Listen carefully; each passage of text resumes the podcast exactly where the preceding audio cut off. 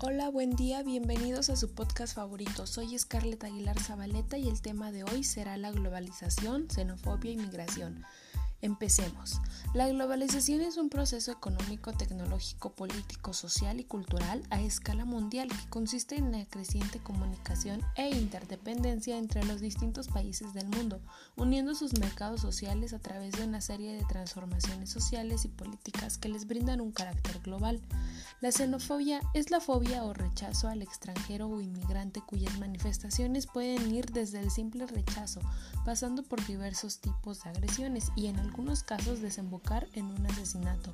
Probablemente las raíces de la xenofobia se encuentran en nuestra humanización. La organización de los primeros grupos humanos conllevaría enfrentamientos y probables exterminios entre grupos vecinos. El sentimiento xenófobo, la prevención frente al extranjero, así sería un rasgo evolutivo arcaico.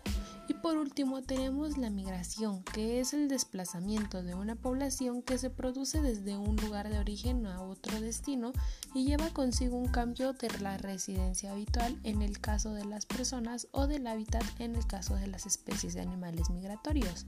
De acuerdo con lo anterior, se pueden considerar dos tipos de migraciones, migraciones humanas y migraciones animales.